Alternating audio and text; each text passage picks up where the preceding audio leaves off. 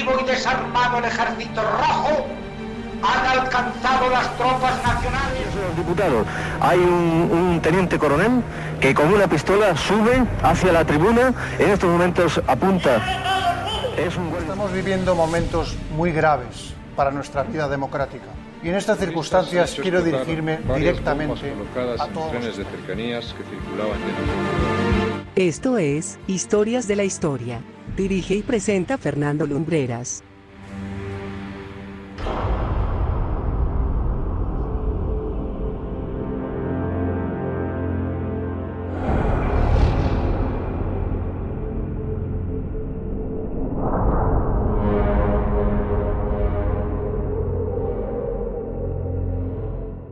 Muy buenas noches amigos y bienvenidos a Historias de la Historia una semana más. Hace siete días recibíamos un mensaje de uno de nuestros oyentes interesándose por un tema que teníamos ya en mente para tratar aquí. Una figura histórica que casi nada entre el misterio y lo legendario y de la que poco o nada se habla en las escuelas. Este oyente, cuyo nombre es Marcos, nos sugería que hablásemos de Ulf el gallego.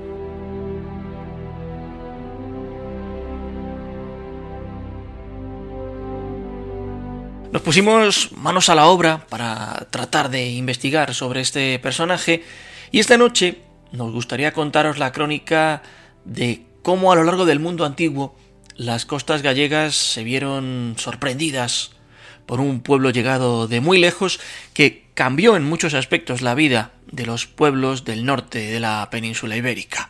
Y por supuesto, hablaremos de Ulf.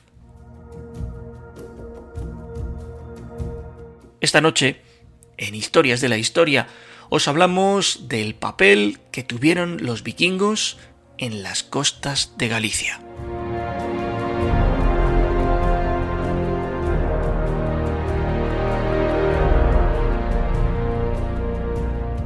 En la abadía de San Bertín, situada en el norte de Francia, en la región de Nord-Pas de Calais, se encontró hace ya mucho tiempo un viejo legajo al que se bautizó como Anales Bertiniani.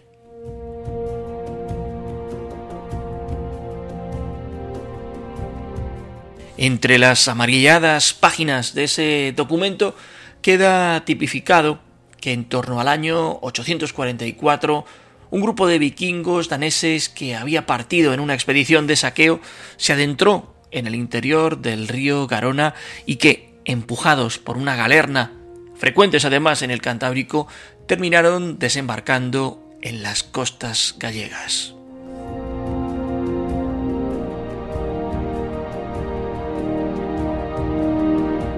Refiere el libro que los saqueadores arrasaron con varias aldeas costeras hasta que fueron repelidos en los alrededores del entonces llamado Farum Brecantium, o lo que es lo mismo, la Torre de Hércules en la hoy provincia de La Coruña. Era rey de Galicia en ese entonces Ramiro I de Asturias.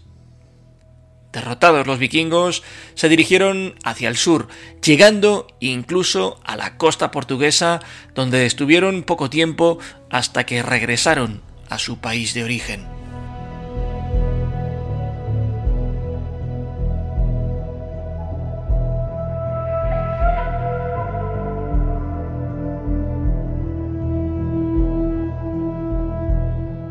Hay otras historias que casi parecen navegar, y nunca mejor dicho, entre la fantasía y el mito, como es la del obispo de Bretoña, que no confundamos con Bretaña, un hombre que ha pasado a la habladuría popular como Gonzalo.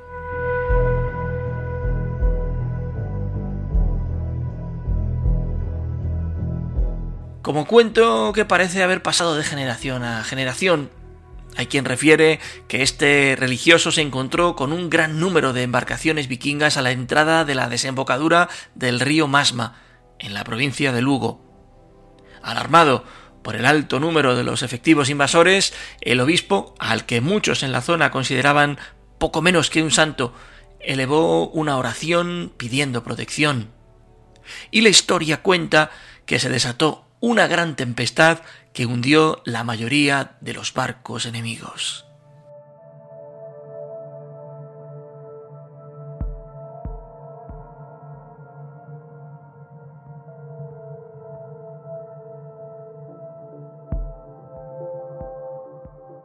La historia que sí es cierta, la que está documentada, cuenta que hacia el año 858, con el rey Orduño I, también aparecieron flotas de procedencia escandinava en las costas de Galicia. Nuevamente, naves de expediciones de saqueo que penetraron por la ría de Arosa, saquearon la diócesis de Iria Flavia y llegaron hasta la mismísima Santiago de Compostela para ponerle cerco a la ciudad.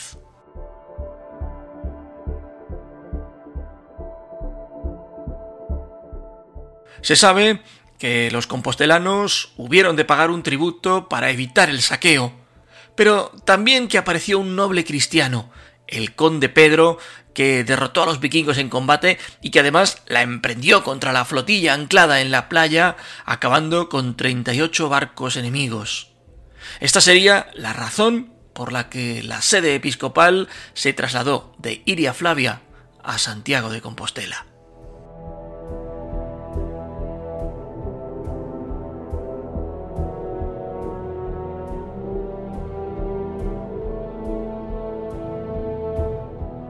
La siguiente gran invasión vikinga a Galicia llegaría en el año 951 y también se produjeron saqueos, como no, en las costas. Pero sí se observa que las ciudades cada vez se preparaban mejor, con más ahínco, para evitar esta clase de racias.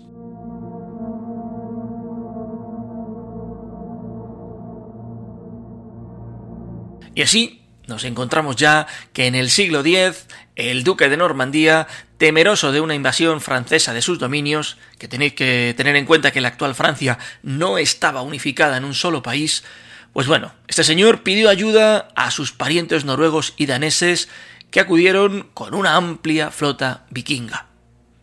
Y sí, hubo batalla, y sí, los vikingos ganaron y tras lograrse la victoria, muchos no regresaron a Escandinavia, sino que decidieron permanecer en la zona, lo que significó un problema.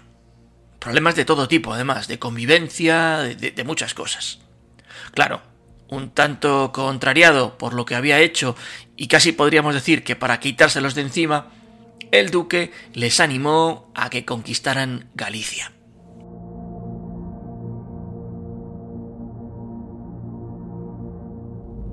Pues dicho y hecho, al mando de Gudrod llegaron a costas gallegas unos 200 barcos.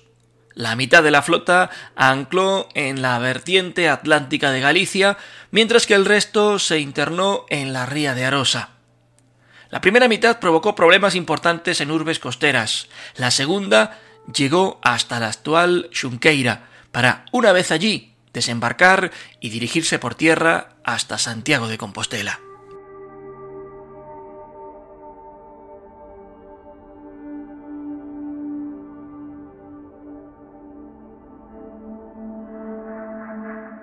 La llegada de los vikingos coincidió con el fin de las disputas entre los obispos Rosendo y Sisnando II por el control de la diócesis episcopal.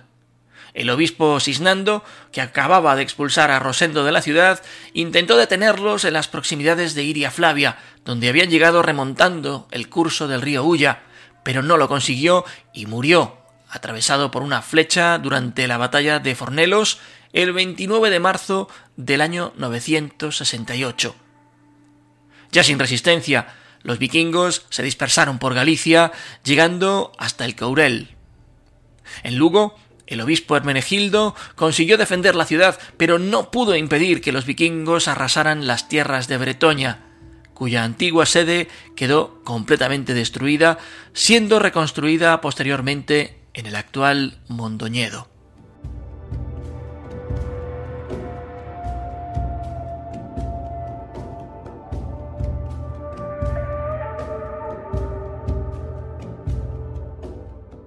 Los vikingos permanecieron durante cerca de tres años en tierras gallegas, matando y saqueando, pero cuando regresaban a sus naves cargados con botines y prisioneros, fueron interceptados por un ejército al mando del conde Gonzalo Sánchez, que consiguió vencerlos en los alrededores de la ría de Ferrol hacia el año 970.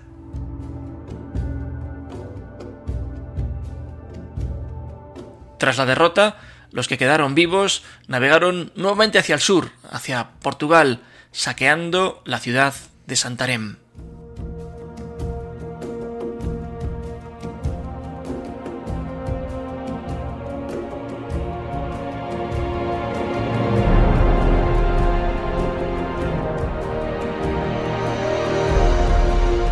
Desde el siglo X, los vikingos comenzaron a aparecer en Galicia de forma cada vez más esporádica.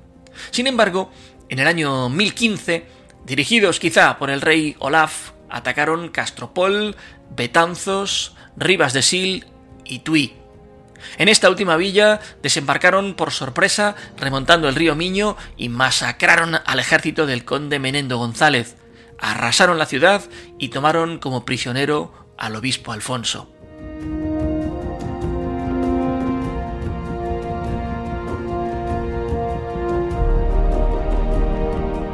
Y es hacia el año 1028 cuando nos encontramos con Ulf.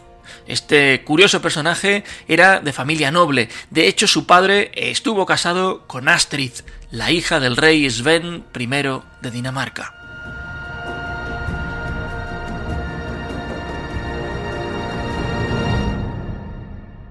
La mayor parte de crónicas acerca de su vida las encontramos en un libro que es fundamental para conocer y entender la historia de esas regiones nórdicas, la saga Neidlinga.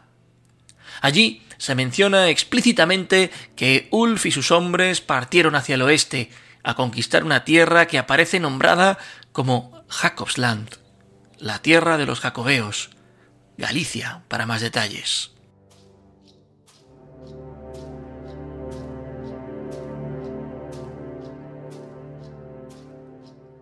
Y llegó hasta estas tierras del norte de España y con toda seguridad realizó incursiones y saqueos al principio con poca oposición.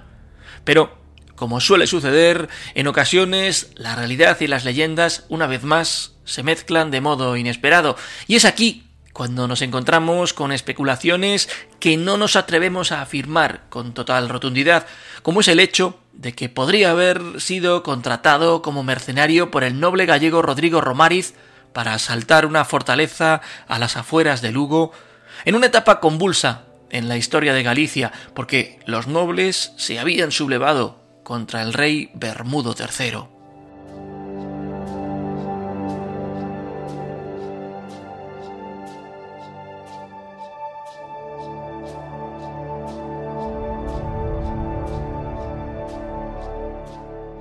Pero he aquí que aparece en escena Cresconio, personaje que expulsó a Ulf de Galicia definitivamente. Eso sí, el noble vikingo ya había saqueado ciudades como Redondela o los asentamientos ubicados en las Islas Cíes.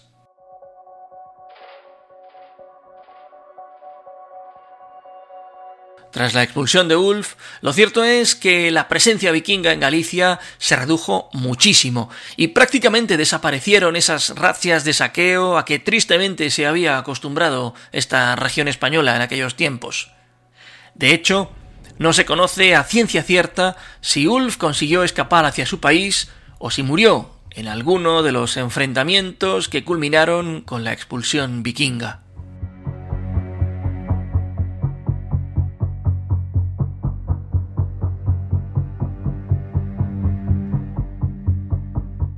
Con el fin de todo ese ciclo de incursiones y la evangelización de las tierras escandinavas, comenzó una tímida peregrinación de fieles de estos territorios del norte hacia Santiago de Compostela.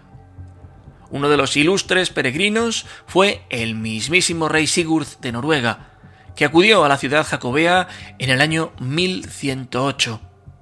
Su llegada se produjo utilizando el llamado Vestger, una especie de camino de Santiago por vía marítima que unía Escandinavia con las costas de Galicia y que duraba alrededor de ocho días.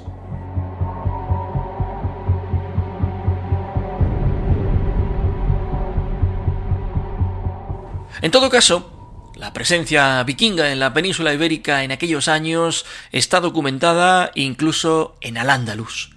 De hecho, Hay pruebas que atestiguan que hubo al menos cuatro invasiones en territorios controlados por musulmanes en la península ibérica, llegando a Algeciras, Cádiz e incluso a Sevilla.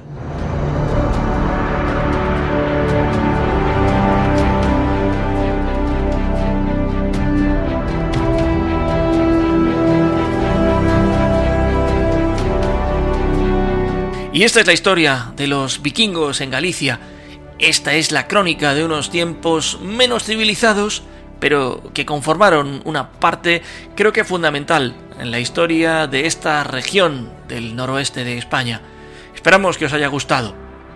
Una vez más, gracias Marcos por animarnos a escribir sobre este tema y a compartirlo con el resto de los oyentes. Amigos, nosotros regresaremos el próximo viernes con una nueva historia, porque ya hoy nos hemos quedado sin tiempo. Recordad que en el portal del programa en vivaradio.es, pero también en Spotify, vais a encontrar los espacios anteriores, así como una nutrida selección de contenido extra. Gracias por haber estado ahí una semana más. Como siempre, desde Madrid, muy buenas noches y buena suerte.